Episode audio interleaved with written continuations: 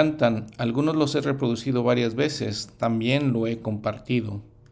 Muchas gracias por este episodio, me gusta escuchar cosas que me edifiquen. Llegando de la capilla, ¿y qué crees? Ya llega el capítulo 52 del podcast. Estos días tuve bastante tiempo manejando y haciendo algunas cosas donde tuve la oportunidad de escucharlo y algunos capítulos los he escuchado hasta dos veces. Me encanta, me ha fortalecido mucho y me han ayudado en mi estudio personal.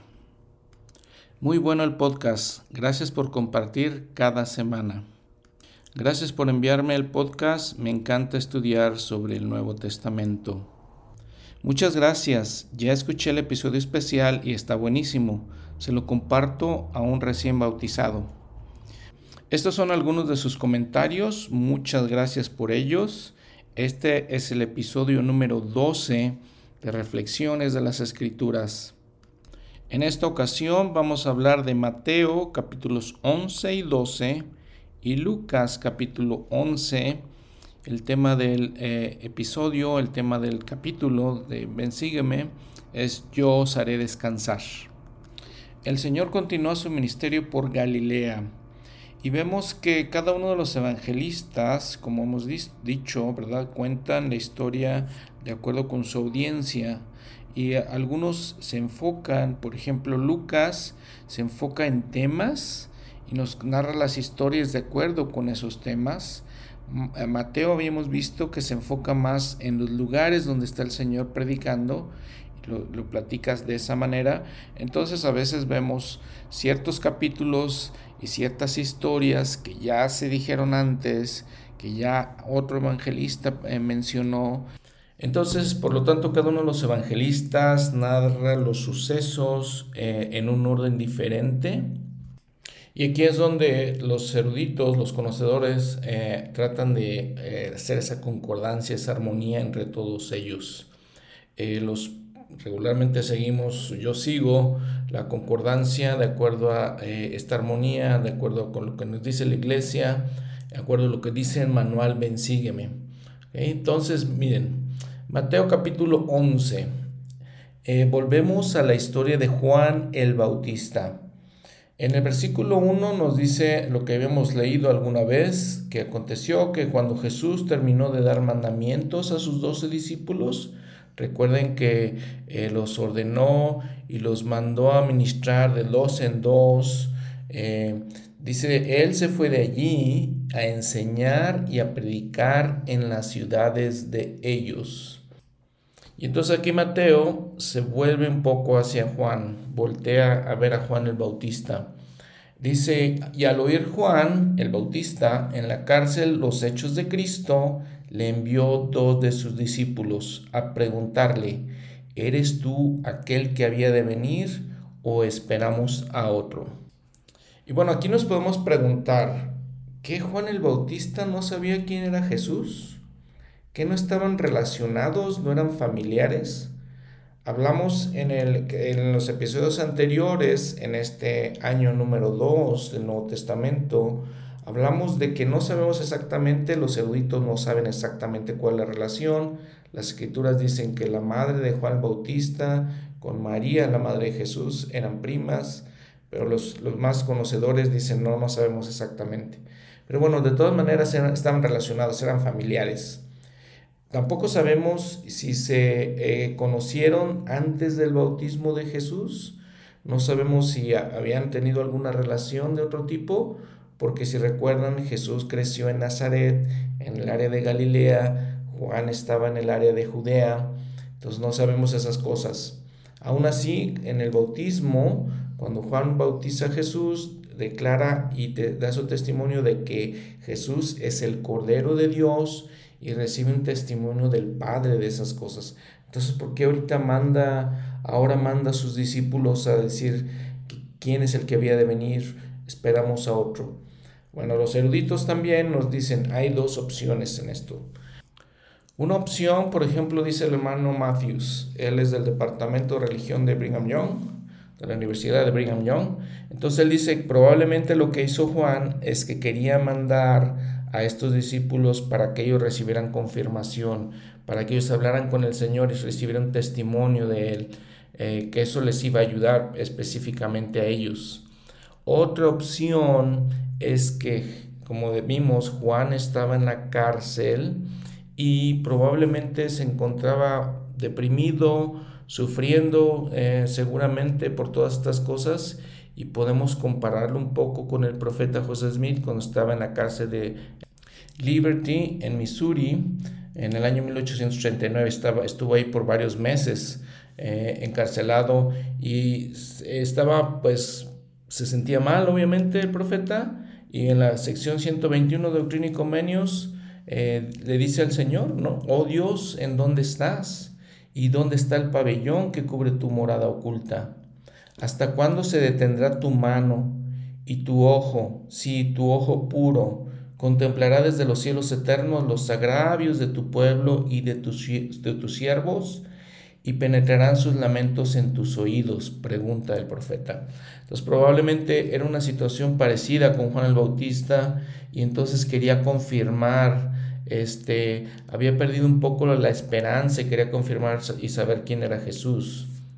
Y bueno, Jesús habla con sus discípulos, el Señor habla con ellos y dice, id y haced saber a Juan las cosas que oís y veis. Los ciegos ven, los cojos andan, los leprosos son limpiados y los sordos oyen. Los muertos son resucitados y a los pobres es anunciado el Evangelio. Y bienaventurado es el que no haya tropiezo en mí. Y entonces nos dice que se iban los discípulos y Jesús comenzó a hablar con la multitud y les empezó a hablar de Juan. Y pregunta, les pregunta él, ¿qué salisteis a ver? Al desierto? ¿Una caña sacudida por el viento? ¿O qué salisteis a ver? ¿A un hombre cubierto de delicados vestidos? He aquí, los que llevan vestidos delicados están en la casa de los reyes.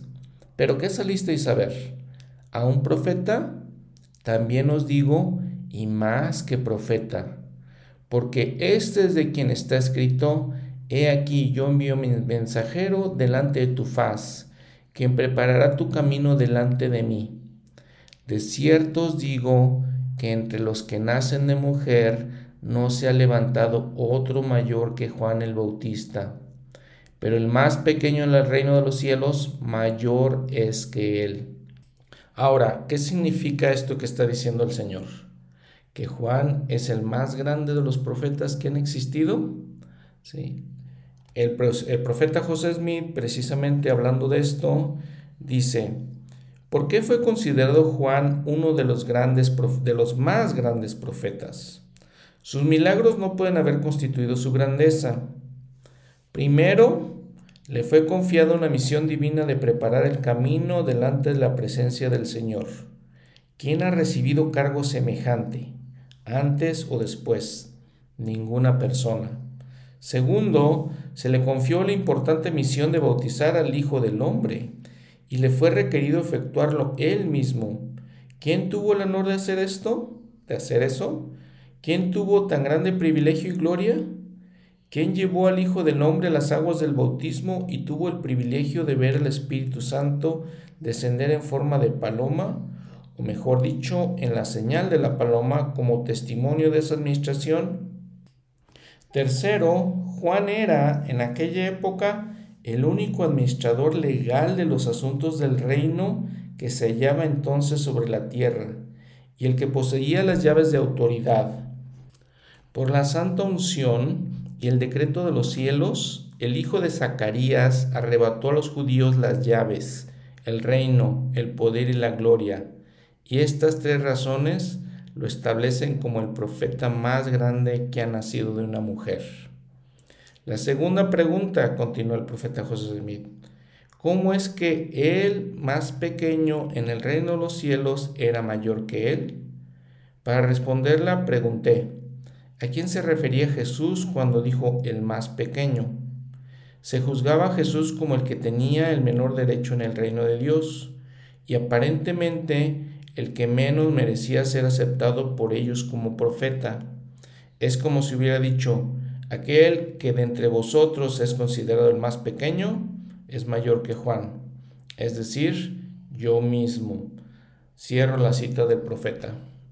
En otra ocasión, el profeta también dijo, en cuanto al Evangelio y bautismo que Juan predicó, quisiera decir que Juan vino predicando el Evangelio para la remisión de pecados.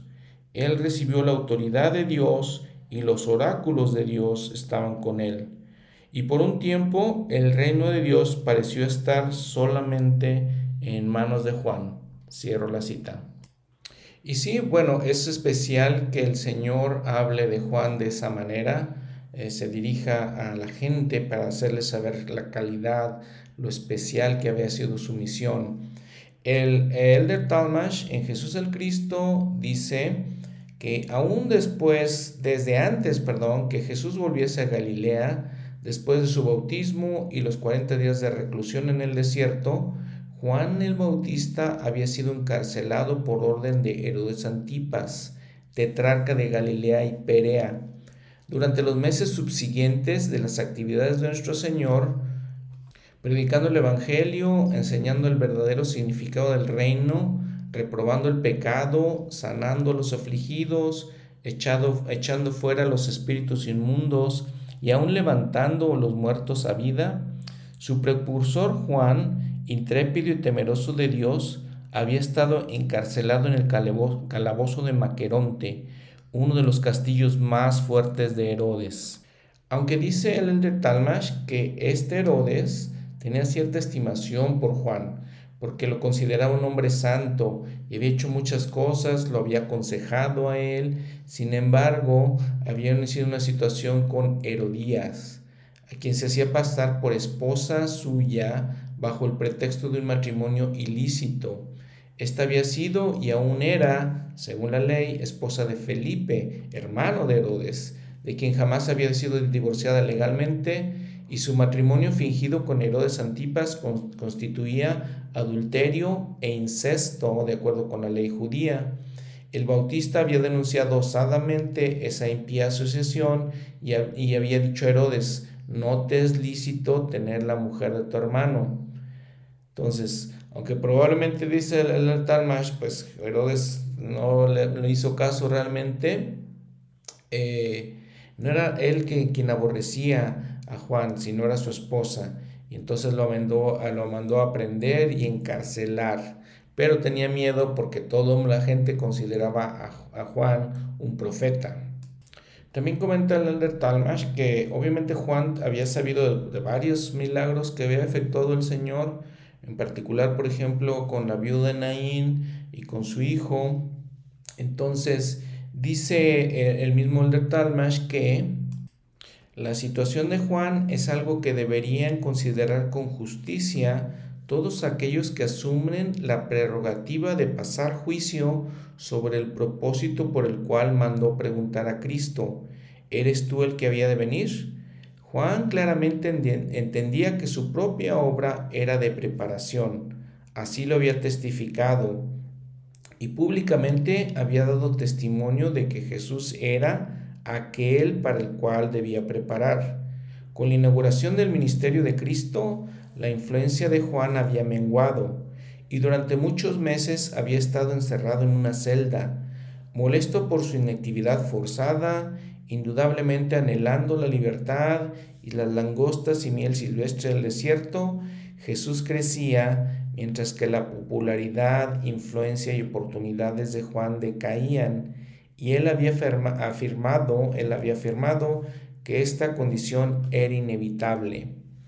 Abandonado en la, prisión, sin embargo, quizá en su desánimo, permitió que sus pensamientos dudaran si aquel más poderoso lo había olvidado. Sabía que si Jesús pronunciaba el mandato, la prisión de Maqueronte no podría contenerlo. No obstante, Jesús parecía haberlo abandonado a su suerte que no solamente comprendía el encarcelamiento, sino otras indignidades y el tormento físico. Cierro la cita del Talmash. Entonces, de las dos opciones que les había comentado de por qué Juan manda a sus discípulos a preguntarle a Jesús, aquí el Talmash nos da otra opción. Probablemente está eh, Juan pensando, llamar la atención del Señor y decirle, ah, acuérdate de mí que estoy aquí, ¿no? Aún así con esto, dice también el de Talmash, que cuando Jesús dice que este, no hay nadie mayor que Juan el Bautista entre los profetas, el, el Talmash pregunta, ¿hay necesidad de un testimonio más fuerte de la integridad del Bautista? Miren, la historia entonces nos cuenta el cumpleaños de este Herodes, en el cual hace él una gran fiesta, invita obviamente a todos los príncipes, todos los funcionarios de gobierno, y para amenizar la fiesta, para este, celebrar la ocasión, Salomé, que era hija de Herodías, no de él, danza eh, con una compañía de danzantes, ¿no? Y estaban todos tan emocionados, tan eh, a gusto en todas estas cosas que Herodes le dice a esta Salomé que le pida lo que quiera, que inclusive le pida hasta la mitad de su reino. Y entonces esta consulta con su madre y le pide, viendo ver qué puede, qué puede pedirle, y le piden, quiero que me des en un plato la cabeza de Juan el Bautista. Esta historia la encontramos en Marcos capítulo 6, el versículo 21 al 29. Entonces, por ejemplo, en el versículo 26, y el rey se entristeció mucho, pero a causa del juramento y de los que estaban con él a la mesa, no quiso desairarla. Y entonces le pidió a la guardia que trajeran en un plato este, la cabeza de Juan. El guardia fue, lo decapitó en la cárcel y trajo su cabeza y se lo dio a la muchacha y la muchacha se lo dio a su madre. Obviamente este Herodías pidió eso porque como habíamos comentado, Juan les había dicho que no era lícito tener esa relación. En el versículo 29 de Marcos, capítulo 6, entonces dice, y oyéndolo sus discípulos vinieron tomaron, y tomaron su cuerpo y lo pusieron en un sepulcro. Entonces esta era también parte de la razón por la que Herodes estaba asustado, estaba turbado por eh, los milagros que hacía el Señor y decía y pensaba él, eh, Juan el Bautista ha resucitado de los muertos eh, y por eso actúan en él esos poderes. Y luego dice, nuevamente aterrado también dice, este es, este es Juan, el que yo decapité, que ha resucitado de los muertos. Y entonces así termina la vida de Juan el Bautista. Mientras tanto el Señor pues sigue predicando, habíamos ya comentado que reprende a las ciudades de Galilea y sus alrededores por su falta de fe, porque dice que había hecho muchos milagros ahí y ni siquiera con eso los había podido convencer, les había, ellos podía, habían podido tener realmente fe. Eh, en la parte final del capítulo 11 de Mateo, el Señor dice, eh, empieza a orar, versículo 25, en aquel tiempo respondiendo Jesús dijo, Te alabo Padre, Señor del cielo y de la tierra, porque has escondido estas cosas de los sabios y de los entendidos, y las has revelado a los niños. Sí, Padre, porque así te agradó. Todas las cosas me son entregadas por mi Padre, y nadie conoce al Hijo sino el Padre, ni nadie conoce al Padre sino el Hijo, y aquel a quien el Hijo se lo quiera revelar. Ahora, ¿qué es lo que está diciendo el Señor en estos versículos? Eh, primeramente está diciendo cómo esconde toda esta eh, información, eh, la revelación en general de la gente sabia, de la gente entendida dice, la, las ha revelado a los niños.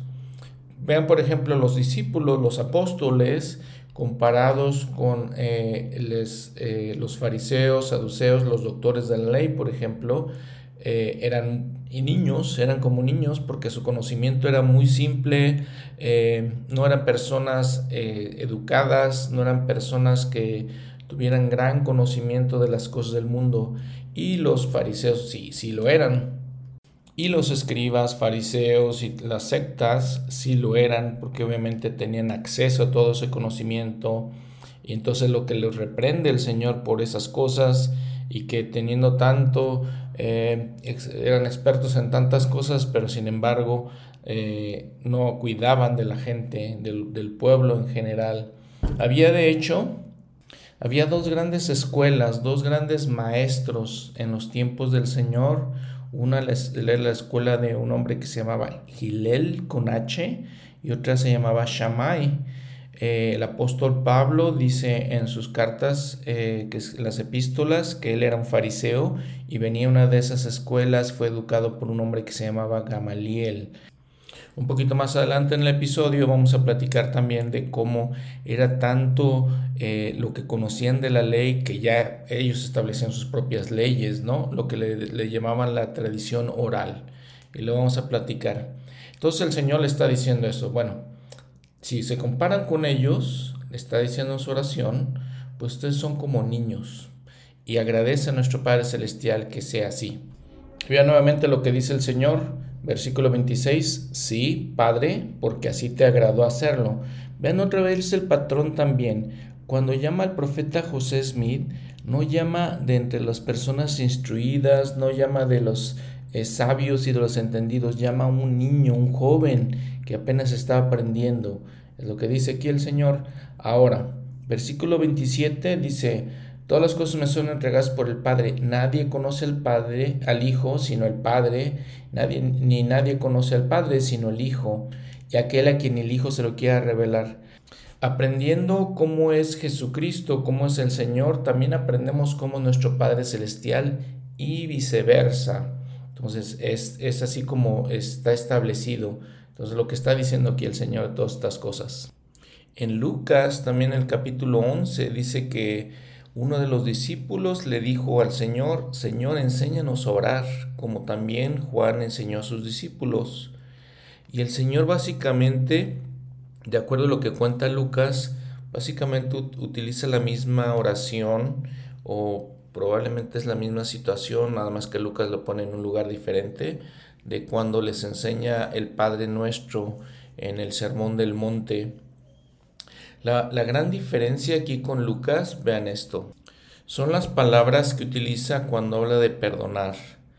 En el versículo 4 dice, y perdónanos nuestros pecados porque también nosotros perdonamos a todos los que nos deben. Utiliza la palabra pecados. En Mateo, si recuerdan, en el versículo 12 de Mateo 6 dice, perdónanos nuestras deudas como también nosotros perdonamos a nuestros deudores. Notables las palabras que eh, se utilizan en el Evangelio de Lucas, porque creo que hablar de pecados es un poco más directo, más claro que hablar de deudas. Ahora, Mateo continúa la narración con tres de los versículos probablemente más extraordinarios y excepcionales que podemos encontrar en las palabras del Señor versículos 28, 29 y 30 de este capítulo 11 de Mateo. Venid a mí todos los que estáis trabajados y cargados, y yo os haré descansar. Llevad mi yugo sobre vosotros, y aprended de mí, que soy manso y humilde de corazón, y hallaréis descanso para vuestras almas. Porque mi yugo es fácil y ligera mi carga. Ahora miren, como en todas las escrituras y particularmente en palabras como estas tan especiales que está diciendo el Señor, siempre podemos ver varios enfoques, hay varias cosas que podemos aprender. Podemos desglosar cada una de las palabras que Él está hablando y aprender varias cosas. Por ejemplo, vean, venid a mí, vemos nuevamente la invitación del Señor para venir a Él, para que todos vengamos a Él, ricos, pobres, eh, entendidos, sabios y no sabios, todos venimos a Él. Aquí en particular está hablando para aquellos que están trabajados y cargados y nos ofrece descanso. ¿Quiénes están trabajados y cargados? Creo que todos, no sé ustedes, yo definitivamente sí lo estoy. Eh, cargados de situaciones, cargados de eh, retos que tenemos que enfrentar en la vida, cargados de preocupaciones, cargados de pruebas, cargados de tentaciones y de todas las cosas que enfrentamos en la vida. Y este es un tema que hemos tocado varias veces a través de este podcast, de la importancia de el Señor, de su expiación y de la importancia que entendamos su expiación como una protección, una ayuda y un refugio de paz. Hablando de esta escritura, el presidente Hunter dijo, abro la cita, podemos hallar esta paz ahora en un mundo de conflictos si tan solo aceptamos su gran, su gran don y aceptamos su invitación, venid a mí. Y continúa con la cita de esta escritura. Esa paz nos, nos cobija de la conmoción mundana, el conocimiento de que Dios vive, de que somos sus hijos de, y de que nos ama sosiega el corazón atormentado. La respuesta a la búsqueda reside en la fe en Dios y en su Hijo Jesucristo. Eso nos brindará paz ahora y en la eternidad venidera. Cierro la cita. Y la verdad es que esa paz que ofrece el Señor es lo que nos ayuda a descansar cuando estamos trabajados y cargados con estas todas estas situaciones que enfrentamos en la vida, toda la oposición. El presidente Uchtdorf expresó palabras similares en la conferencia de octubre del 2022, hablando a los jóvenes. Dice, mis queridos jóvenes amigos, si El Salvador estuviera aquí en este momento, ¿qué les diría? Creo que Él comenzaría por expresar su profundo amor por ustedes. Podría expresarlo mediante palabras, pero también fluiría tan fuertemente desde su presencia misma que sería inconfundible y les llegaría lo más hondo del corazón, llenándoles el alma entera. Y luego hablando de los errores que podríamos tener cualquiera de nosotros viendo al Salvador, y él está dirigiendo a los jóvenes, pero se aplica a todos nosotros, continúa, el Salvador lo percibiría, ese temor que tendríamos, esa angustia de que tal vez no hemos sido lo suficientemente buenos. Y creo que lo reconfortaría con las palabras que ha pronunciado en las Escrituras. No temas, no dudes. Ten ánimo, no se turbe tu corazón. Creo que el Salvador Jesucristo querría que vieran, sintieran y supieran que Él es su fortaleza, que con la ayuda de Él no hay límites en, los que en, los que, en lo que se puede lograr, que el potencial de ustedes es ilimitado. Querría que se vieran a sí mismos como Él los ve, lo cual es muy diferente del modo en que el mundo los ve. El Salvador declararía, sin dejar lugar a dudas, que ustedes son hijas e hijos del Dios Todopoderoso.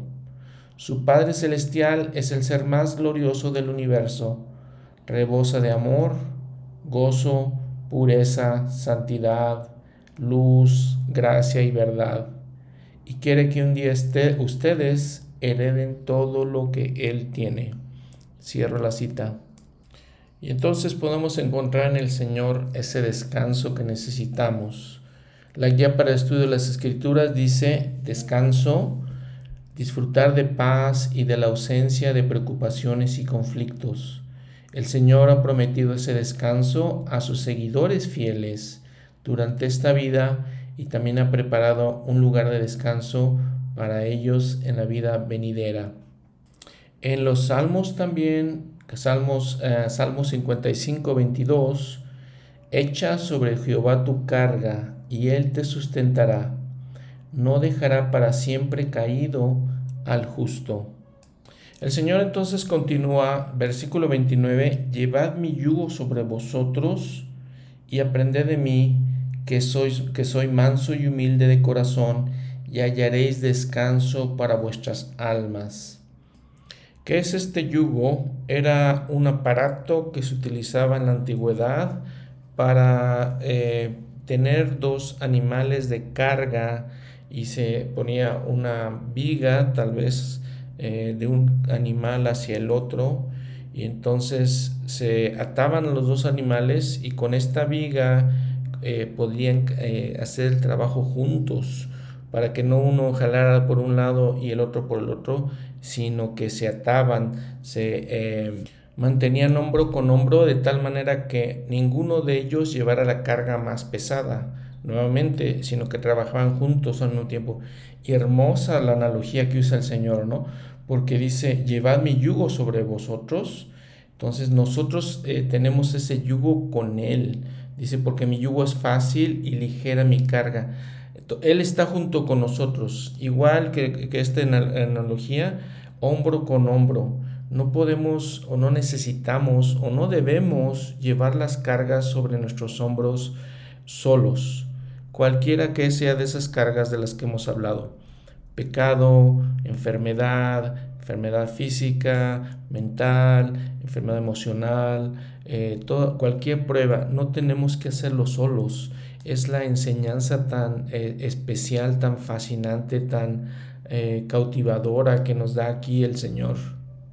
El elder Maxwell dijo, el yugo de Cristo, cuando está completamente y de lleno sobre nosotros, colocado sobre nosotros, es mucho más ligero que el peso del pecado.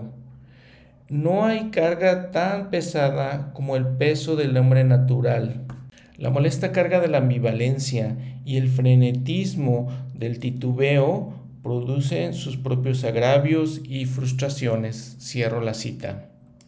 Alma también explica cómo podemos hallar descanso para nuestras almas. Alma 37, 34. Enséñale, enséñales a no cansarse nunca de las buenas obras, sino a ser mansos y humildes de corazón, porque éstos hallarán descanso para sus almas. Que está citando nuevamente lo que dice el Señor aquí. Eh, llevad mi yugo sobre vosotros, aprended de mí, que soy manso y humilde de corazón, y hallaréis descanso para vuestras almas.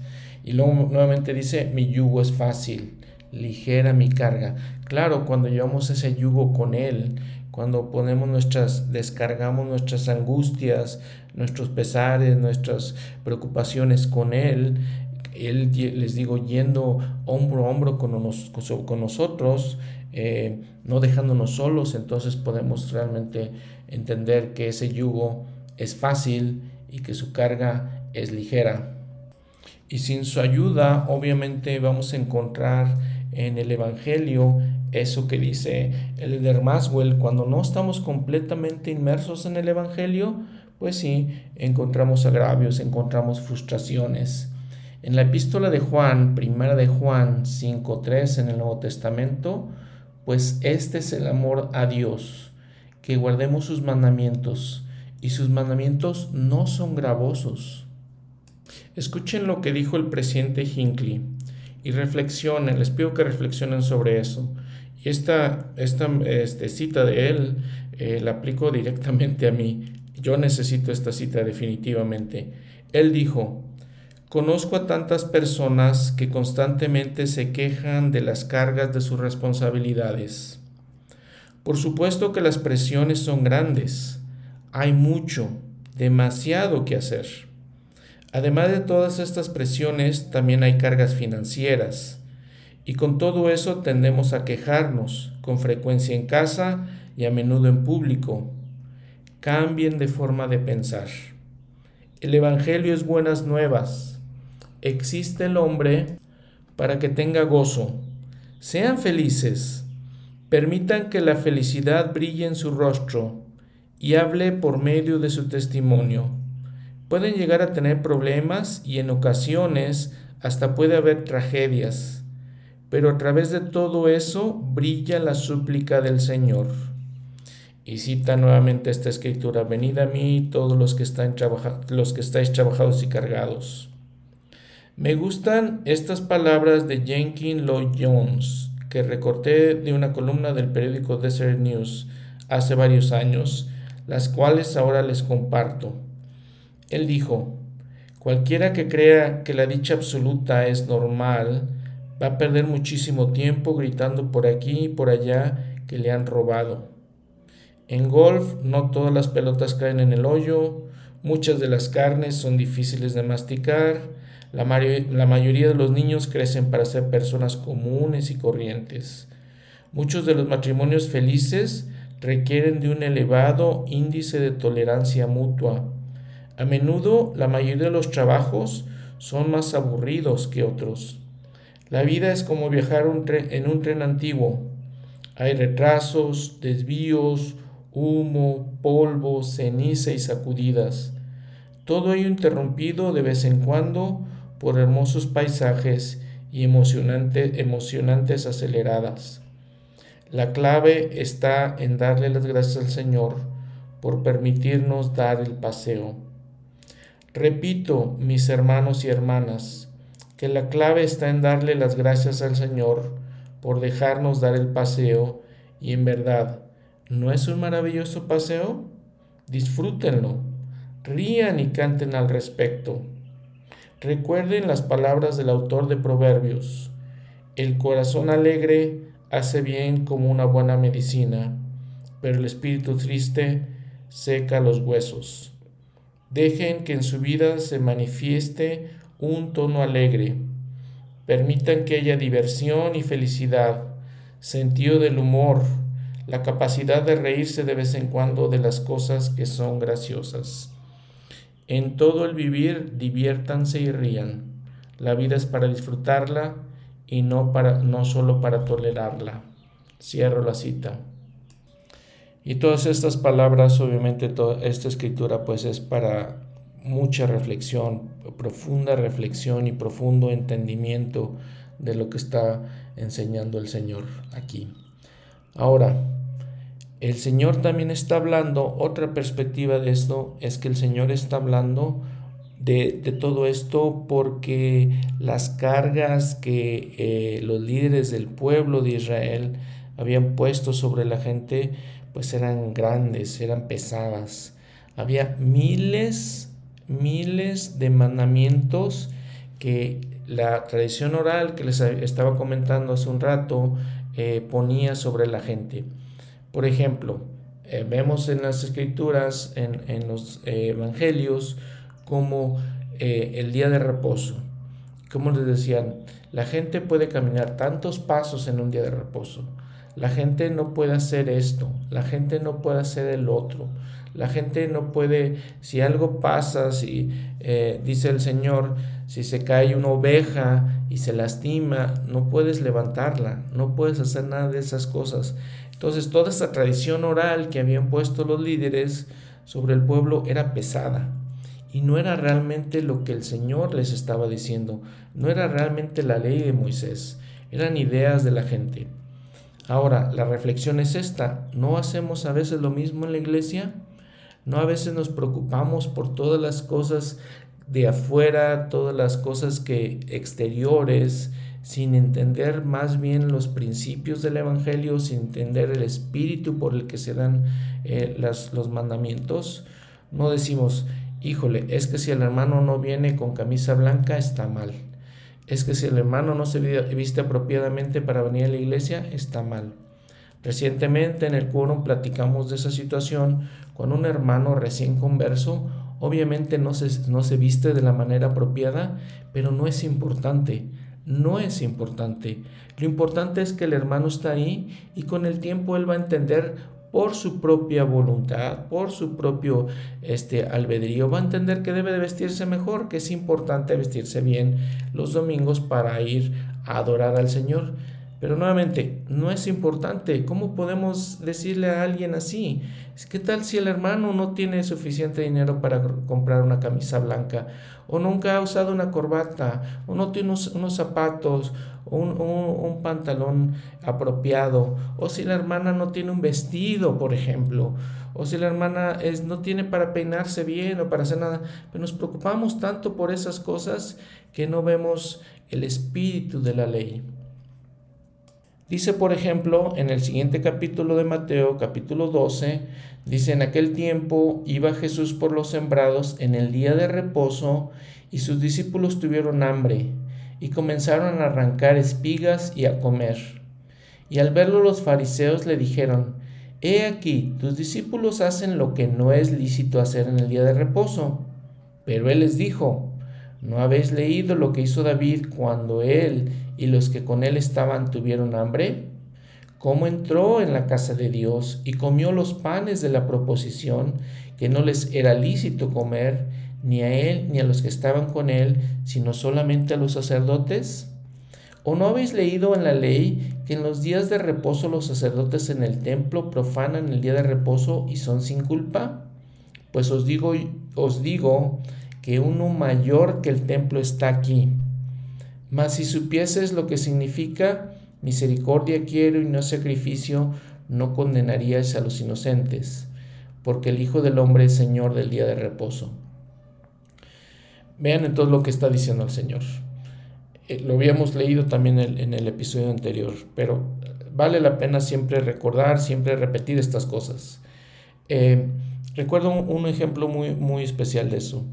Una vez, una vez me tocó trabajar un domingo, trabajé todo el domingo y entonces este, en el trabajo dijeron, este, me pidieron a mí directamente, ¿sabes qué? Voy a comprar algo de comer. Fui a un centro comercial domingo nuevamente, cercano a mí, y me encontré a otro hermano ahí comprando comida también. Y el hermano me dijo, mi esposa está enferma, tuve que venir a comprar comida el día domingo. Y yo pensando, pues no tiene que explicarme a mi hermano y a mí no me preocupa realmente eso, pero esa es la reflexión que quiero decirles. ¿Por qué nos preocupan esas cosas? ¿Cómo sabemos realmente si el hermano tiene este, necesidad de comprar un domingo? Pero si lo vemos por el exterior, entonces vemos eso, ¿no? Vemos, el hermano ya llegó tarde, el hermano ya hizo esto, la hermana está así, la hermana... Y la verdad es esto, ¿sí? Las personas que son sanas no necesitan ir a la iglesia, dijo el Señor, no lo digo yo. Los sanos no necesitan médico, los enfermos necesitan. Vamos a la iglesia y no entendemos a veces si viene una hermana, viene un hermano eh, con, un grave peso sobre sus hombros, si viene preocupado, preocupada, angustiado, no entendemos eso, no podemos juzgar esas cosas y no podemos ser como estos fariseos, como estos que el Señor, vean, los está reprendiendo por su manera de pensar. Le sigue diciendo, por ejemplo, dice, y aquí había allí uno que tenía seca una mano y le preguntaron diciendo, ¿es lícito curar en el día de reposo? Para acusarle, vean. Y él les dijo, ¿qué hombre habrá de vosotros que tenga una oveja? Y si ésta cae en un foso en el día de reposo, no le echa mano y la levanta. Pues cuánto más vale un hombre que una oveja. Así que es lícito en los días de reposo hacer el bien. Entonces dijo aquel hombre, extiende tu mano, y él extendió, y le fue restituida como la otra. Y cuando salieron los fariseos, los fariseos consultaron entre sí contra Jesús para destruirle. Pero vean la actitud de estos fariseos, vean la actitud de todos estos eh, líderes de, Israel. Y mi pregunta otra vez es para ustedes, ¿no somos a veces nosotros así, como estos fariseos, que estamos buscando que podemos, de qué podemos eh, culpar a alguien, de qué podemos quejarnos de alguien, de qué podemos acusar y encontrar falta en nuestros eh, miembros eh, hermanos y hermanas, a los que llamamos hermanos y hermanas en la iglesia.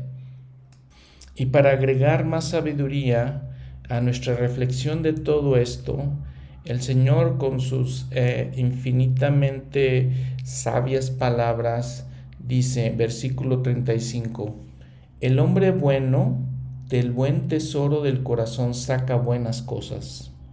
El hombre malo del mal tesoro saca malas cosas. Mas yo os digo que de toda palabra ociosa que hablen los hombres, de ella darán cuenta en el día del juicio. Porque por tus palabras serás justificado y por tus palabras serás condenado. Y me pregunto yo, cuando criticamos, cuando buscamos falta, cuando buscamos condenar a alguien, ¿no son palabras ociosas? ¿No son palabras eh, por las cuales seremos condenados?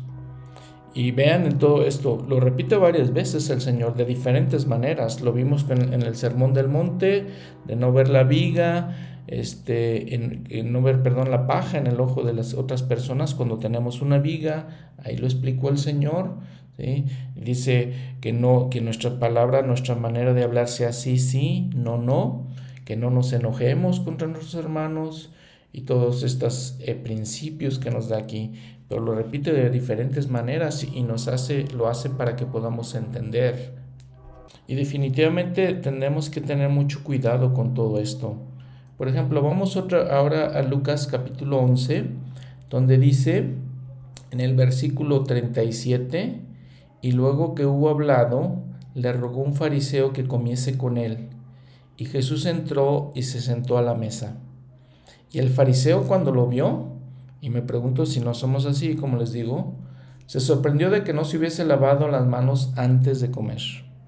Ahora, está hablando de otro tipo de costumbre, no es lavarse las manos por higiene personal, es lavarse las manos porque era parte de todos esos rituales que todos estos doctores de ley, de la ley, todos estos sectas, fariseos, saduceos habían establecido como carga sobre el pueblo. Tenían que ser un ritual para estar, aparte de lavarse las manos para, por higiene. Y entonces le dice, ¿no? ¿Sí? Y el Señor le dijo, ahora bien, vosotros los fariseos limpiáis lo de fuera del vaso y del plato, pero vuestro interior está lleno de rapiña y de maldad. Necios. Y en el versículo 43, ay de vosotros fariseos, que amáis las primeras sillas en las sinagogas y las salutaciones en las plazas. Ay de vosotros, escribas y fariseos, hipócritas, que sois como sepulcros que no se ven, y los hombres que andan por encima no lo saben. Ay de vosotros también, intérpretes de la ley, porque cargáis a los hombres con cargas que no pueden llevar, pero vosotros ni aun con un dedo las tocáis. Y podemos también poner cargas sobre los miembros de la iglesia con muchas actividades, con muchas juntas, con todas esas cosas que son una carga para la gente, con, son cosas que no ayudan a la gente para que pueda disfrutar del Evangelio, para que pueda encontrar esa paz. Muchos de nosotros vamos a la iglesia para encontrar esa paz, esa tranquilidad, ese, este, ese solaz que necesitamos. Y el Señor le sigue diciendo, Versículo 52, hay de vosotros intérpretes de la ley, porque habéis quitado la llave de la ciencia. Vosotros mismos no entrasteis, y a los que entraban se, los, se lo impedisteis. La traducción inspirada de este versículo dice, hay de vosotros intérpretes de la ley, porque habéis, habéis quitado la llave de la ciencia, la plenitud de las escrituras. Vosotros mismos no entráis en el reino, y a los que entraban se lo impedisteis. Y haciendo un comentario de esto, eh, parecido con todo esto, decía un, hermano en mi servicio sacramental, el servicio sacramental de mi barrio este domingo, decía que a veces queremos colocar, parece que quisiéramos colocar cargas sobre nuestros hermanos que ya tienen cargas. Cuando alguien tiene una carga de poder, de que está este, luchando con ciertas cosas para guardar ciertos mandamientos, que está luchando para llegar a tiempo a la iglesia, que está luchando con este una atracción por este personas del mismo sexo, cuando está luchando para pagar el diezmo, cuando está luchando para cumplir con sus deberes como miembro de la iglesia.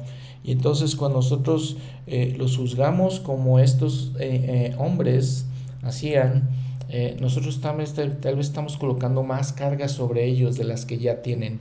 Y nuevamente repito, no sabemos cómo vamos a la iglesia, no sabemos quién va a la iglesia. Para probablemente todos los vemos bien, sonriendo, pero dentro de ellos, dentro de nosotros, de cada uno de nosotros, eh, tenemos cargas, cargas por las que estamos sufriendo, por las que estamos este, batallando, cuando tenemos un hijo que no quiere la iglesia, cuando tenemos problemas en nuestro matrimonio, cuando tenemos problemas de dinero. Tal vez alguien no vaya a la, a la iglesia porque no tiene dinero. Entonces debemos pensar de esa manera. Es lo que el Señor está enseñando aquí. Y caemos en esta misma actitud de estos escribas y fariseos, versículo 53, y diciéndoles estas cosas, los escribas y los fariseos comenzaron a acosarle en gran manera y a provocarle a que hablase eh, de muchas cosas. La nota al pie de la página dice a enojarse con él, con él, a exasperarse con él, y luego dice acosarle con preguntas, interrogarlo, interrogarlo para atraparlo en algo que dijera. Bueno, otros detalles en estos capítulos. Eh, por ejemplo, Mateo 12 eh, dice eh, en el versículo 46, y mientras él aún hablaba a la gente, he aquí su madre y sus hermanos estaban afuera y le querían hablar. Y le dijo uno, He aquí, tu madre y tus hermanos están afuera y te quieren hablar. Y respondió él al que le decía esto, dijo, ¿quién es mi madre y quiénes son mis hermanos? Y extendiendo su mano hacia los discípulos, dijo, He aquí mi madre y mis hermanos, porque todo aquel que hace la voluntad de mi Padre que está en los cielos, ese es mi hermano y hermana y madre.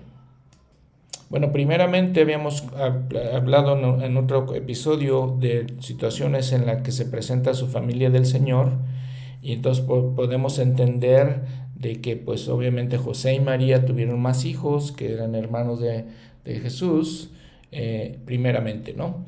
Luego, el Elder Talmash en cuanto a esto dice, este acontecimiento trae a la memoria la respuesta que dio a su madre cuando ella y José lo hallaron en el templo después de su larga y penosa búsqueda. ¿Por qué me buscabais? ¿No sabíais que en los negocios de mi padre me es necesario estar? Y precisamente en esos negocios se encontraba cuando su madre y hermanos deseaban hablar con él en medio de aquella multitud. La exigencia superior de la obra de su padre lo impulsaba a aplazar todo asunto de menor importancia. No hay justificación para que, para que interpretemos estas palabras como evidencia de falta de respeto, y mucho menos deslealtad filial y familiar. Lo que, lo que requería era una devoción semejante, en parte por lo menos, a la de los apóstoles que habían sido llamados para dedicar su tiempo y talento sin reserva al ministerio. No nos es dado a conocer el propósito para el cual los parientes de Jesús deseaban verlo y podemos inferir, por tanto, que no se trataba de otra cosa más importante que algún asunto familiar. Cierro la cita. Ahora, otro punto en los versículos 31 y 32 de este capítulo 12 de Mateo. Por tanto os digo, todo pecado y blasfemia será perdonado a los hombres, pero la blasfemia contra el Espíritu no les será perdonada y a cualquiera que hable contra el Hijo del Hombre le será perdonado, pero cualquiera que hable contra el Espíritu Santo no le será perdonado, ni en este siglo ni en el venidero. El presidente Joseph Fielding Smith en Doctrina de Salvación menciona esto, este pecado. Dice, este pecado es mencionado por Juan y lo llama pecado de muerte. Y el autor de la epístola a los hebreos lo tilda de pecado que no puede ser perdonado en estas palabras, porque es imposible que los que una vez fueron iluminados y gustaron del don celestial y fueron hechos partícipes del Espíritu Santo, y asimismo gustaron de la buena palabra de Dios y los poderes del siglo venidero, y recayeron, sean otra vez renovados para arrepentimiento, crucificando de nuevo para sí mismos al Hijo de Dios, y exponiéndole a vituperio. Y esto se encuentra en 1 Juan 3, 16, 17 y en Hebreos 6, del 4 al 6. Y las autoridades de la iglesia han dicho que estos los llamamos hijos de perdición. El presidente Josephine Smith sigue mencionando, dice, hay otra clase de hijos de perdición. Esta clase está integrada por aquellos que han conocido el poder de Dios en esta vida terrenal, teniendo pleno conocimiento del poder y de los propósitos de Dios, y se rebelan contra Él, exponiendo a Jesucristo a pleno vituperio. En otro comentario sigue diciendo el presidente Philip Smith, dice, es un pecado de muerte porque acarrea erradicación espiritual, la segunda muerte, por lo cual aquellos que participan de ella se les niega la presencia de Dios y son condenados a morar con el diablo y sus ángeles a través de la eternidad. Todos los que participen de este, el más grande de todos los pecados, se vendan a Lucifer, en igual forma en que lo hizo Caín. Aprenden a odiar la verdad con un odio eterno y aprenden a amar la maldad. Llegan a un estado en el que no quieren ni pueden arrepentirse. Un espíritu de asesinato llena sus corazones y si tuviesen poder de hacerlo, crucificarían de nuevo a nuestro Señor, lo cual virtualmente hacen al contender con su obra y al intentar destruirla y aniquilar a sus profetas. Antes que un hombre pueda hundirse en esta amargura de alma, primero debe conocer y comprender la verdad con una claridad tal que no dé lugar a dudas en él. El cambio de sentimiento no se produce súbitamente, sino que es consecuencia de alguna forma de transgresión. El pecado engendra pecado, la oscuridad crece hasta que el amor a la verdad se torna en odio, y el amor a Dios es vencido por el malvado deseo de destruir todo lo que es justo y verdadero. Qué felicidad es saber que en la misericordia de Dios pocos serán comparativamente los que participen de esta terrible miseria y tiniebla eterna. La guía de las escrituras, para el estudio de las escrituras, también nos da una idea de este, esta definición de ser hijo de perdición Dice los seguidores de Satanás que sufrirán junto a él en la eternidad. Entre los hijos de perdición se cuentan, uno, los que siguieron a Satanás y fueron expulsados del cielo por rebelión durante la vida preterrenal, y dos, aquellos a los que se ha permitido nacer en este mundo con un cuerpo físico, pero que después han servido a Satanás y se han vuelto totalmente en contra de Dios. Los del segundo grupo resucitarán de los muertos, pero no, no serán redimidos de la segunda muerte espiritual y no, podrán, y no podrán morar en un reino de gloria. Después dice en el versículo 38 de este capítulo 12, entonces respondieron algunos de los escribas y de los fariseos diciendo, Maestro, deseamos verte ti señal. Y él respondió y les dijo, la generación mala y adúltera demanda señal, pero señal no le será dada, sino la señal del profeta Jonás. Porque como estuvo en el vientre del gran pez tres días y tres noches, así estará el Hijo del Hombre en el corazón de la tierra tres días y tres noches. En esto dice el Elder Talmash de todo esto, abro la cita, ¿No habían visto ya abundancia de señales? Pregunta. ¿No habían sido sanados en sus casas, en sus calles y en sus sinagogas los ciegos y los sordos, los mudos y los dolientes, los lisiados, los hidrópicos y los que se hallaban afligidos por todo género de enfermedades? ¿No habían sido echados fuera los demonios y sus viles imprecaciones calladas por medio de su palabra? y no habían sido levantados los muertos, y todo esto por aquel a quien ahora importunaban exigiendo una señal? Querían que se efectuara alguna maravilla extraordinaria para satisfacer su curiosidad, o tal vez proporcionarles otro pretexto para proceder contra él. Buscaban señales para satisfacer sus concupiscencias. Con razón dicen las escrituras que Jesús gimió en su espíritu cuando le hicieron esta demanda. Y a, los escribas y fariseos que habían sido tan desatentos a sus palabras, él contestó, la generación mala y adúltera demanda señal, pero señal no le será dada sino la señal del profeta Jonás. Y obviamente el Señor está uniendo estos dos eventos cuando Jonás estuvo en las entrañas de este pez y este, uniéndolo con lo que iba a ser su resurrección después. Ahora también está la narración de cuando el Señor eh, limpia, salva a un endemoniado? Ciego y mudo, y le sanó de tal manera que el que había sido ciego y mudo hablaba y veía.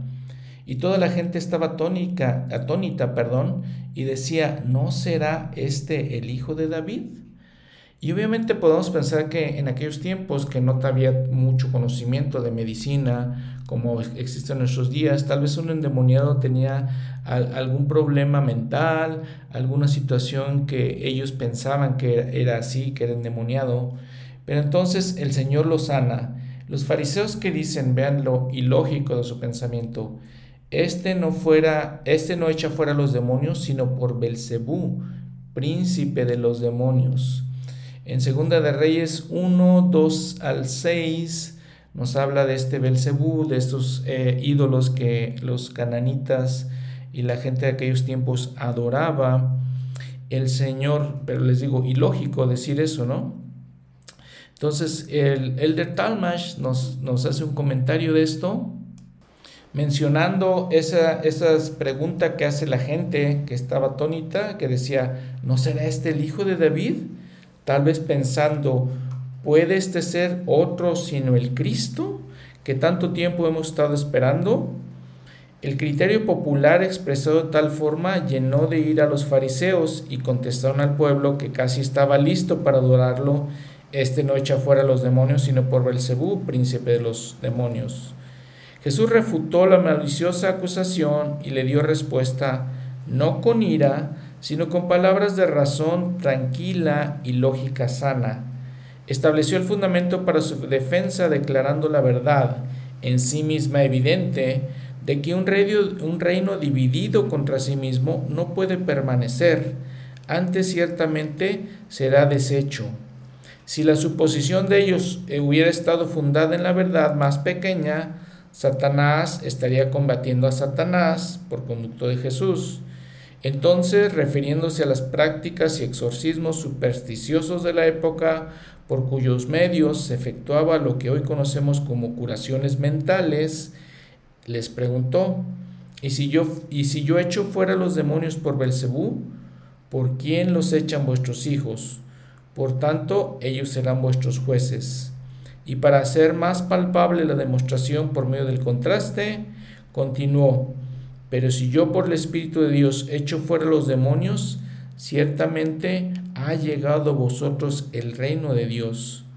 Cualquiera que fuese la proposición que aceptaran, y ciertamente una de las dos era cierta, pues el hecho de que Jesús echaba fuera demonios era conocido por todo el país y admitido en la propia acusación que ahora le hacían, los fariseos acusadores habían sido derrotados y condenados.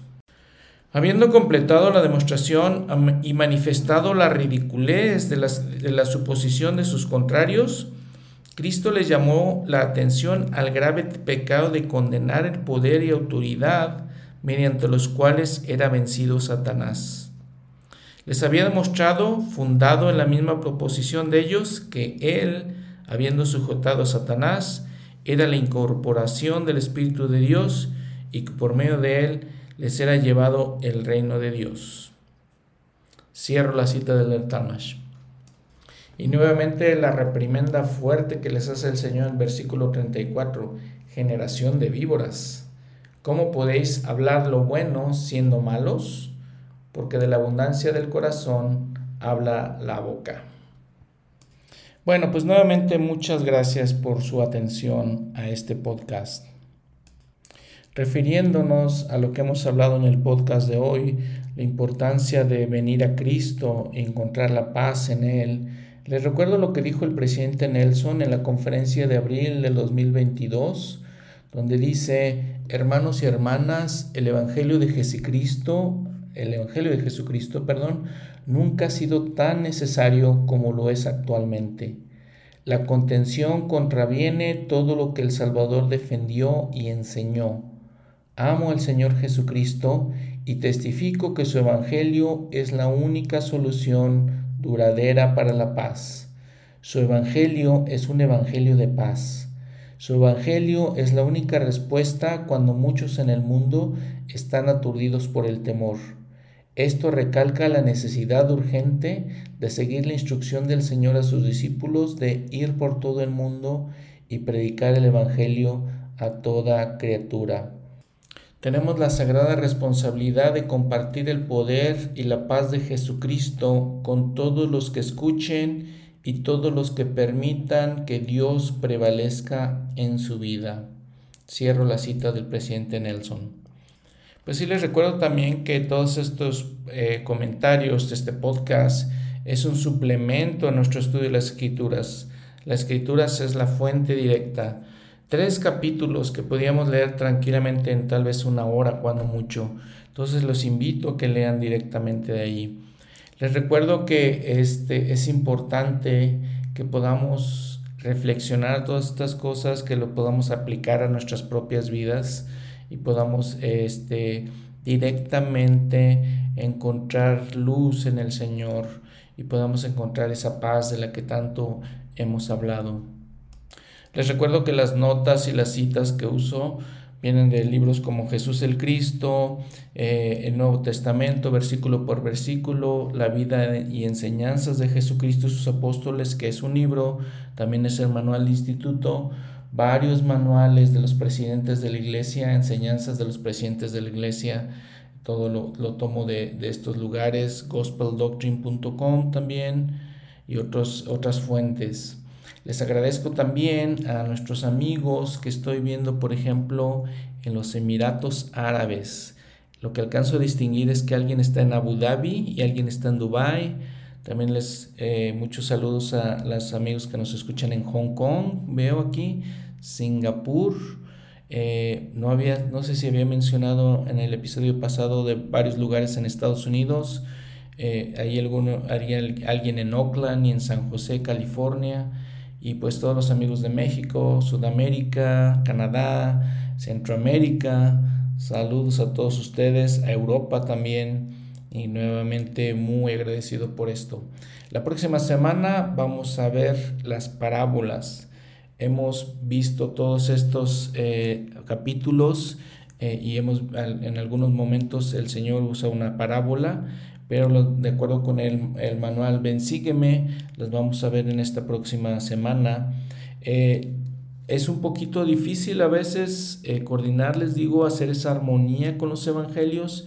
Disculpen si algunas historias se repiten eh, a través de los episodios.